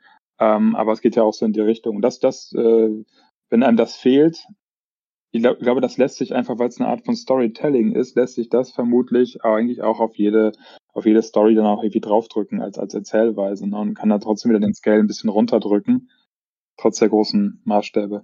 Du bist übrigens heute der perfekte Stichwortgeber, Warstoffe, sondern die kleinen Charaktere sind es tatsächlich. Aber das ist eins meiner, meiner Kernthemen, auf die ich hinaus will, weil ähm, vielleicht haben sie einen Fehler gemacht, äh, dass sie mit Tama Rising erstes Szenario oder dass das, das Sourcebook äh, veröffentlicht haben, weil durch das Sourcebook, das Quellenbuch, weißt du ja gewissermaßen, wie der große Story Arc schon endet. Du weißt, wie es mit dem Tama-Pakt ausgeht. Es wird dort alles beschrieben. Die Hauptcharaktere, die dort äh, vorkommen, äh, die werden schon genannt und es ist klar, wie die ganze Sache ausgeht. Und wie macht man denn jetzt eine Story spannend und interessant zu lesen, wenn man eigentlich genau weiß, wie es endet und dass die Hauptfigur jetzt gerade wahrscheinlich eher nicht sterben wird, weil du hast es ja schon im Quellenbuch gelesen. Äh, schon nicht ganz so einfach, oder? Wahrscheinlich schon schwierig, aber ich glaube, es macht natürlich gerade bei so einem Quellenbuch, dass wir nicht vergessen, Battletech ist ein Universum, das halt auch dafür gemacht ist, dass wir unsere Geschichten Nein. da reinschreiben. Ich, ich meine die Romane. Wie macht man, schreibt man einen Roman zu einem Quellenbuch, wo im Quellenbuch ja schon massiv alles gespoilert ist? Mein, davon ausgehen, dass du das Quellenbuch zuerst gelesen hast und irgendwie so ein halbes Jahr oder Jahr später erscheint dann der Roman quasi zu deinem Quellenbuch und du denkst, na ja, eigentlich weiß ich ja schon, wie es endet, weil ich habe das Quellenbuch ja schon gelesen. Ich genau, weiß, dass Sarah Regis äh, oder Regis äh, den Tamapack neu begründen wird und ich weiß auch ungefähr, wie sie es macht, weil es wird so auf einer Metaebene beschrieben in dem Quellenbuch. Du kannst halt den Scale runterdrehen und machst den Konflikt, äh, spielst in einem kleinen nach mit frischen Charakteren, wo eventuell auch noch ein paar Sachen offen bleiben, die halt zu klein sind für das, genau. äh, für das große Buch. Ne? Exakt, und das äh, finde ich total gut. Also ähm, der, der Autor, Craig A. Reed Jr., das ist so momentan so mein, mein, mein Favorite. Der hat drei Bücher geschrieben. Elements of Treason heißt immer die, die Serie. Das erste ist Duty, Opportunity und das dritte ist Honor. Das erste geht um diese Entstehung des, ähm, des, des Tama-Paktes. Das zweite geht um den Veddet Brewer, dem eigentlichen äh, Duke äh, von Hesperus II. Ne? Wir wissen die große Mechfabrik, der so auch sein eigenes Reich dann formt. Und das dritte geht um den Clan Hells Horses, der mich bisher nicht die Bohne interessiert hat. Ich fand diesen Clan maximal uninteressant und seit diesem Roman finde ich den spannend. Weil, Ein Roman, bisse Pferdemädchen. Ja, genau. Bibi und Tina auf äh, Dings und Sabrina. Ähm, nein, aber ich finde, find, er hat es geschafft, in allen drei Büchern, also nicht äh, alles Romane, äh, irgendwie die ersten beiden sind Novellas und der dritte ist dann richtiges, ein richtiger Roman, die Nebencharaktere so spannend zu gestalten, wo du auch nicht genau weißt, wie endet es mit denen. Sterben die, werden die verletzt, werden die verraten, haben die eine üble Wendung, haben eine gute Wendung, wie auch immer. Und mit denen fieberst du mit. Und er hat zwar auch die Hauptfiguren halt da drin, was weiß ich, äh, den, den Gottfried Emerald, den Khan von Clan Hells Horses, von dem man weiß, dass er dem Alaric Wolf äh, äh, Krensky da ziemlich vor, vors äh, Knie tritt und vors Bein pisst, ne? Oder ans Bein pisst. Man weiß, wie Sarah Regis, dass sie die, den Tamapakt äh, äh, erstellt. Man weiß, dass Vedette Brew äh, äh, erfolgreich darin ist, sein kleines neues Sternenreich da zu gründen. Aber die Charaktere drumherum, zum Beispiel der, der, der Peter Cobb, äh, ein, ein Blutnamensträger der Hells Horses, der ist die eigentliche Hauptfigur. Und man überlegt sich halt so irgendwie, wird er schaffen? Ist er erfolgreich mit dem, was er tut oder eben nicht? Ne? Und auch ähm, beim Vedette Brewer, wie macht er das? Weil er ist ja eigentlich kein echter Krieger und er ist ein geschasster äh, äh, äh, Archon von Haus Steiner, der interimsmäßig da von irgendwelchen Generälen da mal auf den Thron gesetzt wurde und maximal gefailt hat oder versagt hat. Und äh, wie geht es halt um die ganzen anderen Figuren halt um Sarah Regis herum? Ich will es jetzt nicht zu sehr spoilern, aber alle drei Geschichten sind jetzt nicht mega hochliterarische Kunst. Sie haben aber ein bisschen was Stackpoliges. Und das meine ich im positivsten Sinne. Weil auch wenn alle drei Romane ähm, nicht so mega überraschend sind, was das Ende angeht, so der große Twist und das habe ich nicht erwartet und bin was ganz Schlimmes passiert oder so, ne? Und mein Lieblingscharakter stirbt irgendwie kurz vor Erfüllung oder sowas, was manche Autoren zwischendurch gemacht haben, einfach um die Leute zu schocken. Was mich aber immer eigentlich eher genervt hat, weil man das Gefühl hatte, okay, das machen sie jetzt nur mit der Absicht, um mich als Leser zu schocken, zu ärgern, traurig zu machen. Ich fand alle drei Romane am Ende unglaublich erfüllend vom Finale, wo ich sage, Mensch, cool, das eine ein bisschen mehr, das andere ein bisschen weniger. Mein Favorit ist das der, der erste, Duty, mit, mit ähm, äh, Elements of Trees and Juicy, mit dem Tamapakt. Aber auch der dritte, Honor, der jetzt äh, relativ neu rausgekommen ist am 1. Juni, ähm, fand ich auch echt ein gutes Ende, wo ich ein gutes Gefühl hatte und dachte, Mensch, jetzt möchte ich gerne wissen, wie es mit Peter Cobb und seinem eingeschlagenen Weg weitergeht. Und das ist das, was ich ursprünglich meinte. Mehr die alten Charaktere, die mir verloren gegangen sind durch diese Holzhammer-Methode Jihad und, und Dark Age, ähm, sie sind gerade wieder dabei, Charaktere aufzubauen, die mir ein bisschen ans Herz wachsen, die nicht fehlerlos sind, äh, die teilweise versagen oder halt auch dunkle Seiten haben, wo ich interessiert bin, wie so bei einer gut gemachten Soap und wissen will, wie die nächste Folge ist. Ja, kann ich nachvollziehen. Aber was ich eben, also um darauf Bezug zu nehmen, ich mag diese Parallele dazu, dass diese ursprünglichen Romane ja auch so waren, dass du das Setting aufgebaut hast und dann haben sie einfach, die haben ja noch keine große Storyline gehabt, die irgendwie zusammengeführt war. Das heißt, sie haben die ja auch quasi daraus entwickelt. Du wusstest dann, am Anfang waren die einen noch die Bösen und dann wurden die Bösen halt, Sarkonis Kombinat wurde ein bisschen äh, aufgebaut. Man hatte dann also die, ich sag mal, so die, die, die Personen sind immer weiter hochgegangen in der Hierarchie. Irgendwann haben wir mit dem Koordinator zu tun gehabt, mit den Davians natürlich, relativ schnell auch.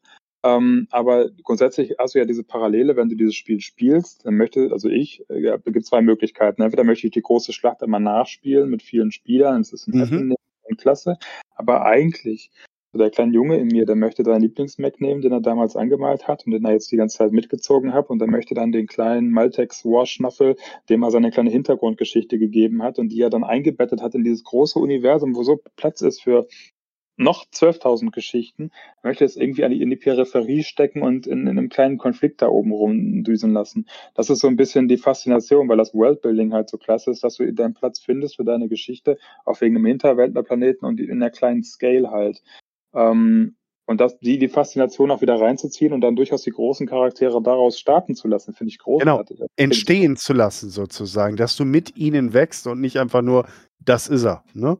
So ungefähr. Und nach dem Motto, der, der scheint schon so vorher so groß und das, das ist ja, das wird er sein. Ne? Das, genau, das muss ge, gepflanzt werden und zwar auch auf, auf vorsichtige Art und Weise und dann müssen sich diese Geschichten auch verquicken. Ne? Ich habe jetzt auch, ähm, hatte ich ja eingangs gesagt, auch äh, Lethal Lessons äh, von Daniel Isberner gelesen. Da geht es um, um das, was äh, die, äh, die Reste des, des Wolf Empires da geht es um ein, eine bisher eine unbedeutende Star-Captain, Jacinda heißt die, die zurückgelassen wurde, weil die sich kurz vorher, bevor dem großen Aufbruch nach Terra noch schwer verletzt wurde und irgendwie ein Bein oder so nachgewachsen äh, wachsen musste und sie hat dann sozusagen die die Miliz organisiert, um äh, den Planeten zu verteidigen gegen äh, Wolfsdragoner, die dann angreifen. Ne? Und äh, die Dragoner sind natürlich auf Blut aus. Auch hier wieder Achtung Spoiler, weil die Dragoner sind nämlich von dem guten Larry Kransky ziemlich hintergangen worden. Und auch dazu gibt es einen guten Roman, den ich schon, oder eine gute Novelle, den ich gelesen hatte, wo die Wölfe anfangen, wieder auf, äh, also die Wolfsdragoner wieder sich wieder zu erstarken, vorsichtig und äh, versuchen sozusagen äh, Ressourcen zu sammeln und eine Machtbasis aufzubauen, um äh, es mit den guten Irrklaren da mal äh, die, die, die Rechnung zu präsentieren. Ne? Also von daher, es, sie bringen gerade wieder die verschiedenen Schachfiguren in Position, so langsam, um dann wieder ein gutes Endgame aufzubauen. Und aus meiner Sicht ist der Aufbau deutlich spannender und interessanter als das, was sie mit dem Dark Age gemacht haben. Sie haben es okay gemacht mit dem Dark Age, aber ich glaube, die, die Grundlage von dem Dark Age war einfach schon zu nicht gut genug, damit es toll werden kann. Es war okay am Ende, würde ich sagen. Und was ich jetzt auch noch lese als aktuelles Buch, was ich jetzt gerade angefangen habe, das ist uh, The Democles Sanction von Michael J. Chiaravella. Hoffentlich habe ich es richtig ausgesprochen. Da geht es dann um äh, Haus Davian oder die Vereinigten Sonnen, die versuchen, äh, New Avalon äh, vom Draconis-Kombinat zurückzuerobern. Ist bisher ganz okay. Ein bisschen flacher, ähm, stößt aber ein ähnliches Horn. Also ich habe so ein bisschen den Eindruck, dass versucht Catalyst also ähm, eine ähnliche Stimmung aufzubauen in verschiedenen äh, Büchern und verschiedene Handlungsstränge äh, äh, aufzubauen, so dass man sieht, okay, es bewegt sich wieder was und auch auf, in Richtung dann halt auch auf der, der, Metaebene, der großen Ebene. Äh, schreiberisch muss ich sagen, finde ich von den dreien auf jeden Fall am schwächsten bisher, wenn aber auch nicht schlecht. Ist immer noch ganz eine 3 plus oder sowas in der Richtung. Ähm, lässt sich auch ganz gefährlich lesen und muss ich sagen, wenn mich interessiert, was mit dem Julian Davian passiert, oh, gar nicht mal so schlecht. Ne? Ähm, wie findest du grundsätzlich die, ich sag mal, ich habe so ein bisschen das Gefühl, dass die unterschiedlichen Autoren teilweise auf einen sehr unterschiedlichen Level schreiben. Ja. Und, ja, ja, ja. und wie siehst du das so von den Autoren her? Ja, aber das war immer schon so. Das ist definitiv so. Auch früher. Stackpole war so der, der Goldstandard, was so das Worldbuilding anging. Ne? Uh, Robert N. Jarrett war so der Spezialist, der mit seinen Dragonern und Bushido da etwas reingebracht hat, was vergleichsweise hochwertig war, aber der war nicht so vielseitig. Also wenn man die Jarrett-Bücher liest, die sind alle irgendwie gleich. Und äh, Wölfe an der Grenze ist so ein bisschen wie ähm, das Erstlingswerk von, von äh, Linkin Park, die erst, das erste Album, Hybrid Theory. War gleich auch das Beste, und danach fielen alle anderen Alben so ein bisschen ab und so war es bei seinen Büchern auch. Während äh, Wölfe an der Grenze einfach Bam war, waren alle danach auch ganz gut. Erbe für den Drachen und so und später auch noch nach, nach der Clan-Invasion, aber haben alle nicht mehr den, den, denselben Reiz gehabt wie das erste. Und von daher würde ich sagen, auch da äh, die Grey Death Legion, die erste Trilogie, großartig, das Meisterwerk. Die Bücher danach teilweise auch gut, ne? auch immer noch, hat noch den Charme, aber bei weitem nicht mehr so gut wie das erste. Und es gab aber auch in, bei den Büchern in den 90ern einfach welche, die waren nur so mittelmäßig im Endeffekt. Ne? Aber es wurde alles getragen und das, was, was Warschnuffe gesagt hat, von Stackpole, weil er den Goldstandard für das Worldbuilding gesetzt hat, trotz aller seiner Fehler des, des Stackpolings. Aber das kann er einfach. ist jetzt mal eine kurze ja, Frage von mir. Stimmt. Wie, wie, wie, wie läuft das denn im Hintergrund ab? Also letztendlich, die, die, es ist ja ein Spielesystem, was, auf dem das Ganze halt aufbaut und was halt mit dann Sourcebox und so weiter vorangetrieben wird in den Regelwerken. Ist es so, dass die Bücher dort halt dann quasi die Szenarienbooks äh, vorantreiben oder eben andersrum? Also wie der Content sich da generiert, weil dann wäre es ja tatsächlich, also das Worldbuilding hätte dann noch einfach mal nur mal die, die, die Hauptrolle, wenn die Bücher das so ein bisschen mittragen. Oder wisst ihr, wie die, wie die miteinander kommuniziert haben, wie sie verzahnt sind? Leider nicht ganz. Ich weiß nur, dass die, also zumindest der Pardo hat er mal, äh, als er noch sehr aktiv war und ganz, ganz fest im Sattel saß, mal ein bisschen erzählt, dass sie sich da im Rahmen von größeren Conventions dann auch getroffen haben mit den Verantwortlichen von Catalyst und dann die Zukunft äh, und die Outlines, also die, die, die ähm, Leitplanken definiert haben für das Storytelling, wohin das gehen soll. Ne? Und das war halt auch mega wichtig, nachdem gerade im Dark Age ja viel durcheinander gegangen ist, hatte ich zumindest den Eindruck, vielleicht täuscht das, aber dass sie zumindest diese Wiedereroberung von Terra, äh, die Clan Wolf als Il-Clan, äh, Vernichtung von äh, Melvina Hazen, dass sie das alle schon festgelegt haben und auch die Sekundärstories drumherum mit Marek und Liao und Davian und Kurita und so weiter, dass sie das halt alle schon da auch vorgeplant haben. Und aber in welcher Reihenfolge dann die Bücher entstehen, ob sie dann sagen, erst die Sourcebooks und dann die Romane oder doch mal die Romane, das kann ich nicht sagen. Ähm, Im Endeffekt muss ich sagen, aus, als Fan hätte ich es immer gut gefunden, erst die Romane zu lesen, die aber einem klaren Plan folgen, so wie sie es halt auch gemacht haben, und dann die Sourcebooks dazu anzubieten, weil dann hast du den größten Überraschungseffekt. Und dann ist ja. es auch am coolsten. Hm, aber von der Genese her wäre es ja natürlich sinnig, wenn beides gleichzeitig passiert, weil ich meine, die, die, die müssten ja theoretisch, also wenn sie jetzt wirklich so als Schreiberraum funktionieren würden wie bei einer großen Serie, ähm, dann, dann würden sie ja quasi die Sourcebox als Nebenprodukte halt haben, weil sie die ja damit Fleisch genau. füllen, um äh, sowas zu halt, ne? also dann würde er einfach mit existieren. Und ich kann mir halt, also ich kann mir irgendwie nicht so ganz vorstellen, das wirkt für mich halt auch, wahrscheinlich einfach, weil ich durch die Heterogenität dieser ganzen Autoren wirkt es halt eher wie ein zusammengewürfelter Haufen. Und da gibt es jetzt nicht irgendwie denn die eine Person, die halt dann die Leitplanke dann 100% gezogen hat, jetzt auch von, von den ersten Romanen nach hinten. So wirkt es jetzt erstmal. Deswegen interessiert mich einfach, wie es dann äh, faktisch funktioniert weil es kommt ja auch auf eine Priorisierung an. Also das eine ist das, was der Fan klasse findet, das andere ist das, was praktikabel ist. Also wenn du halt Bücher schreibst, ohne dass jetzt irgendwie der grobe Rahmen fest ist, wird auch nicht funktionieren. Und das dritte ist aber einfach, wenn du jetzt das Spielsystem nach vorne ziehst, dann brauchst du erstmal nur diesen Hauptrahmen und dann baust du danach die Stories da halt rein oder dann, das wäre dann von der Reihenfolge mir echt interessant zu wissen, wie sie es ja. aufgebaut haben. Ich kann es ja noch, ja, Entschuldigung, du zuerst, Hoshi. Wobei ich sagen muss, also das Wichtige für mich ist wirklich, man hat jetzt wieder das Gefühl, dass zumindest, sage ich mal, also, dass sie vielleicht nicht genau wissen, wo es hingeht, sage ich mal, ja, aber dass sie mal so einen Leitfaden haben, wie die Zukunft aussehen könnte, ja, ähm, und damit ist, sage ich mal, auch der, der Plot etwas eingefangen auch wieder. Ja. Wie du sagst, die haben schon gewusst, dass Clan Wolf den der erobert und so weiter, ja, also dass das passieren wird. Und, und dass der halt wieder Starlord wird und so weiter. Ja. Ähm, und das, glaube ich, ist extrem wichtig fürs, für ein Storytelling. Weil das, das ist ja auch das, was meiner Meinung nach der Untergang vom, von den vorigen Romanen war. Man hat so das Gefühl gehabt, irgendwie wurde, wurde das Deckbull da rausgemobbt aus der, aus der zentralen Storyline. Ich, ich weiß nicht, ob er gemobbt wurde, aber ich glaube, der hat einfach, einfach andere. Oder hat er keine Lust mehr oder ich genau. weiß nicht. Irgend, der irgendwas war halt. Ja. Der hat Star Wars halt auch geschrieben, X-Wing, Rogue genau, ja, so und es ist einfach, die, die, ist halt aufgestiegen von Borussia Dortmund zu FC Bayern München oder zu, zu Barcelona sozusagen. Genau, ja. Und, und das Thema war halt leider, ähm, man, also beim Stackpole, auch bei seinen schlechteren Romanen, hatte man trotzdem immer das Gefühl, der hat eine Idee dahinter, wo es ja. irgendwann landen wird. Ne? Und ab dem Zeitpunkt, wo er weg war, war es halt irgendwie planlos im Weltall. Und dann, wie halt Jihad und Dark Age gekommen ist, war es noch planloser im Weltall. Ja.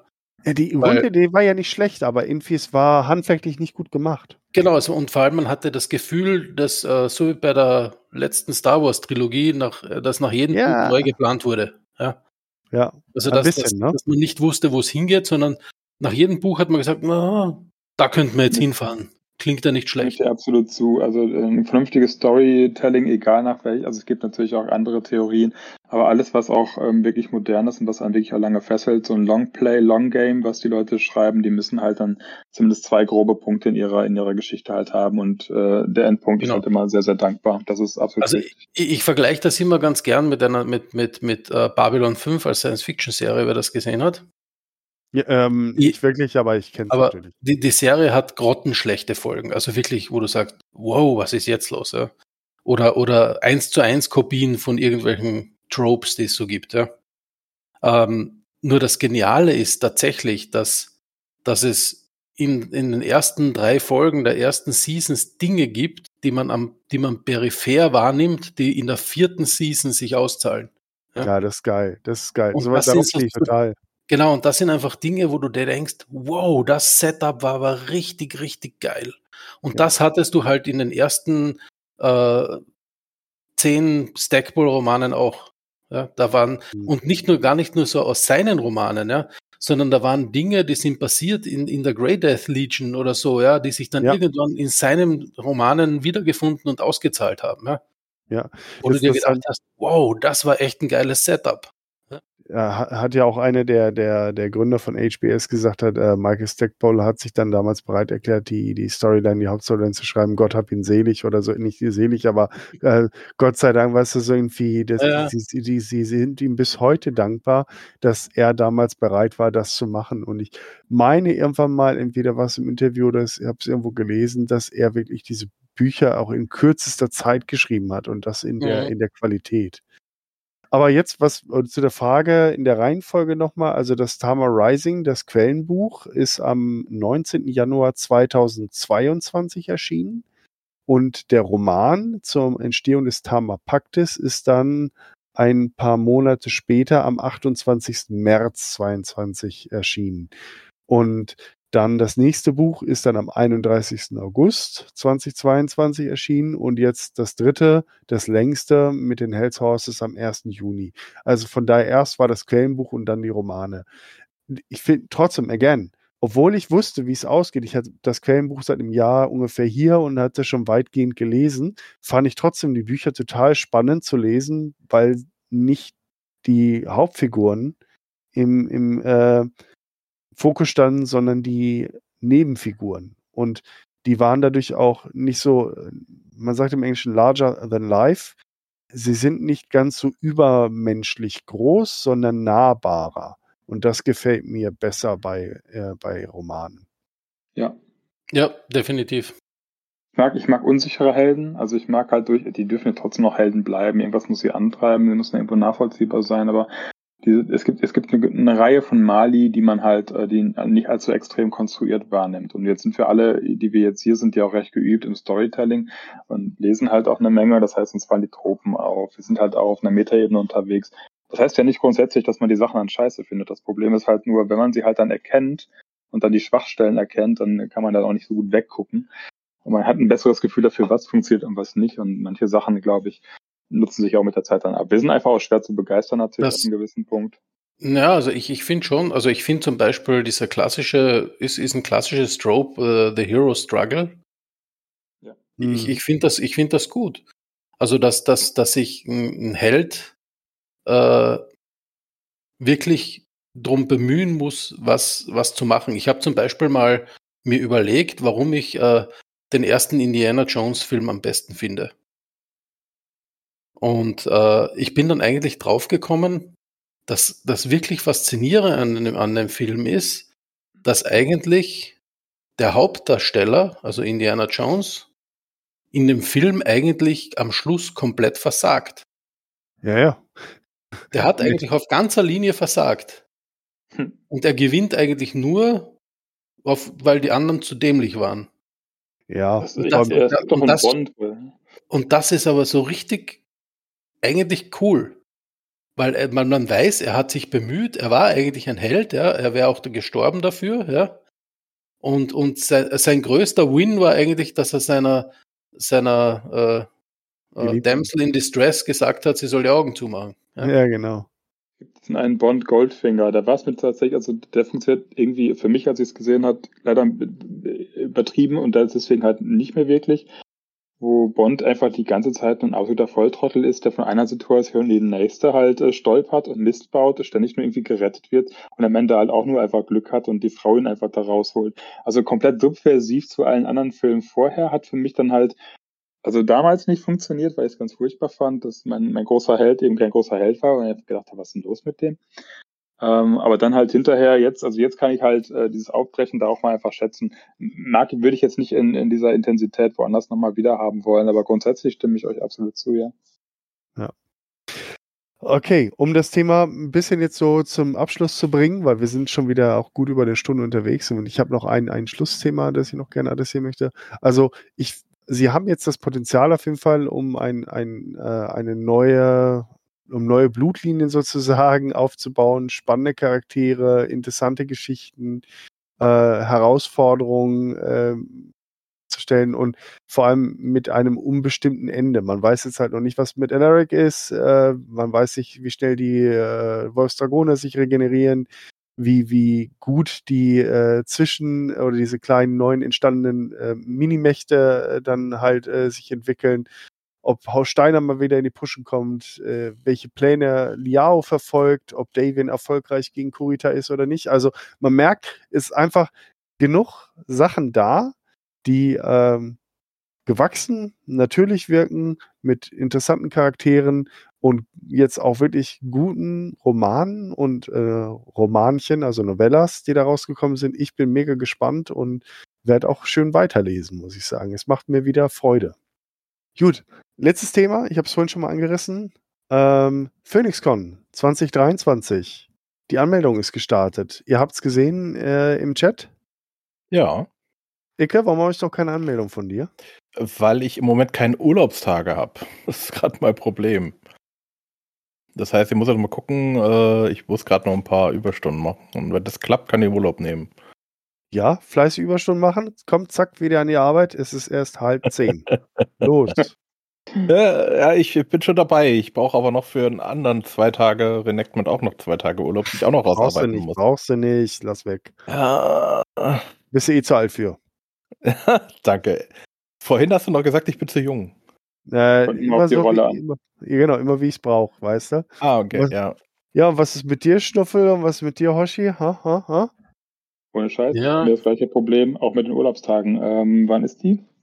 Äh, 26. bis 29. Oktober in Hohe Geist, das ist im Harz. Wunderschön gelegen und immer noch relativ günstig. Also wenn man mit Vorkasse bezahlt, dann äh, hat man Übernachtung von Donnerstag bis Sonntag für 120 Öcken, was ich wirklich fair finde. Es ist Freitag, Samstag, Sonntag, also 120 durch drei Übernachtung macht 40 Euro pro Nacht. Ist echt mega fair. Ja, also preislich sind die Preislich super. wirklich richtig Absolut. gut, ja. Absolut, ja. Bisschen juckt mich, ist natürlich immer einfach so sehr, sehr viele neue Leute, alle gleich, wahrscheinlich wieder dieses typische Gleichgesinnt-Gefühl, was man halt so hat Ja. auf diesen Conventions, tolle Energie, denke ich. Ja, Ja, ich schaff's nur leider nicht, weil ich die Woche drauf nach USA fliege und da kriege ich vorher keinen Urlaub. Schweinerei. alle, alle das Problem mit dem Urlaub, wir sind einfach, das ist tatsächlich das große Ja. Problem, wir sind einfach zu alt. Wir haben einfach keine Nix. Zeit mehr. So Ach. Nee, also was ich festgestellt habe, in der Pension hast keine Zeit mehr. gell? Also alle Leute, die ich kenne, die in Pension sind, die haben überhaupt keine Zeit mehr. Das ist noch so. schlimmer, meinst du, ja. Aber halt auch nur, weil die immer auf Conventions sind, das ist dann ein anderes Ja, genau. Dein Leben. genau. Sebastian übrigens, unser Sebastian, Destiny Bastian, hat sich übrigens auch angemeldet, wird auch da sein am Samstag, äh, wurde die Tage bestätigt. Also von daher werden wir auch dann äh, Battletech Destiny spielen können wieder. Ja, cool. Oh, da, das ist klasse. Ich muss wirklich sagen, da hast du da, obwohl du ähm, sowohl gesundheitlich unter Schmerzmittel sonst wie Einfluss und komplett an der Grenze, hast du uns da wirklich durch ein schönes Spiel geführt und äh, ging ja auch komplett durch. Trotz furchtbarem Wetter. Aber es war äh, Mücken, jede Menge Mücken und ja und und Hühnern auf einmal. Auf einmal egal. Das war ein bisschen abstrus äh, unsere Mini-Convention, aber es war wunderbar und äh, da, da hätte ich auf jeden Fall. Also das ist ein, das ist ein Zugpferd auf jeden Fall. Ja, also ich freue mich schon wie Bolle, ich habe schon bezahlt äh, und von daher, äh, ich nehme ja auch einen Kollegen hier aus dem Raum äh, Nürnberg schon mit, der hat sich auch schon angemeldet. Also wir sind schon mal zumindest zwei im, im Shuttle nach äh, Hohe Geis. Von daher gerne bis zu vier Leute kann ich gerne oder drei weitere Mitfahrer kann ich gerne mitnehmen. Und wann fährst du nochmal? Ich fahre am Donnerstag, wir fahren aber nicht ultimo früh, weil der Kollege, der Mikro, muss noch bis mittags arbeiten. Wir haben es jetzt so abgesprochen, dass ich ihn dann sozusagen nach Feierabend, er ist auch im Homeoffice, dann halt abhole und dann fahren wir zusammen darüber, dass wir dann irgendwie am Nachmittag dann da aufschlagen. Wo wohnt er denn? Weit weg? Äh, Erlangen. Ah ja, okay, ist ja auf dem Weg. Also Richtig, genau, ist auch noch auf dem Weg. müsstest du mich ja vorab abholen. Genau, so ist es. Also irgendwie 13 Uhr, 14 Uhr hat er gesagt, dann so nach Mittagessen würde ich mich dann halt auf den Weg machen. Habe ich übrigens letztes Jahr auch so gemacht. Also ich bin dann irgendwie so um halb eins losgefahren oder so. Und das war auch gut, weil ich der erste Mal da zu sein, ist auch blöd. Ne? Mhm. Und dann war ich dann späten Nachmittag dann da und das war super zum Abendessen dann. Wenn man keinen Ja. kennt, ist es gar nicht dumm, der Erste zu sein. Dann müssen sich nämlich alle bei dir vorstellen. Und du lernst Leute kennen. Dann weißt du am Ende des Abends, weißt du dann, zu welcher Gruppe du gehen willst, welche du magst und welche nicht. Ach, da bin ich wenig kontaktproblematisch, äh, problematisch, aber ich kannte ja auch ein paar. Aber die, die Leute, mit denen ich an dem ersten Abend verbracht hatte, die kannte ich äh, noch gar nicht. Also es war auch irgendwie nett. Wir haben dann noch eine Partie gespielt. Ich habe zwar wieder scheiße gewürfelt, aber egal. Echt, oh, ohne Flachs, das war so Warhawk C, äh, Large Pulse Laser auf drei oder vier, beide daneben. Es ist so, es kann, kann nicht sein. Es war wirklich, der stand vor mir, der Mech war irgendwie schwer beschädigt, kam nicht mehr weg. Ich habe es trotzdem Ja. geschafft, daneben zu schießen. Es ist, war unfassbar Ja. schlecht. Das war der Iki in Verkleidung, gegen den du gespielt hast. Anscheinend, ja. Kam dir irgendwie bekannt vor, aber du konntest den Finger nicht drauflegen. Irgendwas war anders. Die langen Haare. Wirkte ein bisschen wie eine Perücke, aber. Nee, da- da- das, wenn, dann musste Ecke sich einmal geteilt haben in der Mitte, weil beide waren eher sehr, sehr schlank. Also von da waren das eher schon, ne, Ecke, da hast du dich extrem gut getarnt. Immer. Aber auf jeden Fall, äh, ich hatte, also wenn ihr, wenn ihr mal einen Easy Win davon tragen wollt, spielt an diesem Wochenende gegen mich, weil letztes Jahr war Desaster. Nur Kacke. Naja, aber wie gesagt, eine geile Sache. Ich kann es nur empfehlen. Letztes Jahr, ich war auch in höchsten Tönen. Ich hoffe mal, dass ich jetzt äh, nicht zu große Erwartungen wecke, aber es ist eine tolle Veranstaltung und ich freue mich schon wie Bolle und habe auch sofort zu Hause frei bekommen. Schön. Äh, Ich gucke morgen mal in den Kalender. So anderthalb Tage sind ja schon nicht mehr so schlimm wie zwei. Ja, Vielleicht. maybe baby. Ich würde mich sehr freuen, wenn Genau. du kommst. Ja. Alright. Gut. Dann Alrighty äh, then. würde ich sagen, haben wir es jetzt erstmal geschafft. Dann äh, wollt ihr noch irgendwas erzählen? Haben wir noch irgendwas vergessen? Ich habe alles. Vielen Dann. Dank, dass ich dabei sein durfte. Ich hatte richtig viel Spaß hier. Ja, danke, Äh, dass du dabei warst. Ja, totale Bereicherung. Ja, aber absolut. nicht jetzt bei dir, Ecke, du armer Kerl, der den ganzen Kram jetzt schneiden muss. Und ich weiß aus eigener Erfahrung, wie nervig das ist. Aber zum Glück sitzt Keine jetzt hier Sorge. keiner mehr, der mit seiner eigenen Stimme nicht klarkommt. Also es Ke keine Sorge, ich sag jetzt immer, ich schneide, äh, aber dann schneide ich doch gar nichts raus. Außer Stille. Und das macht das System automatisch. Ah, sehr gut. Also du setzt ja noch einen Kompressor drauf und dann, ne, Ja, das dass macht alles auf Phonic.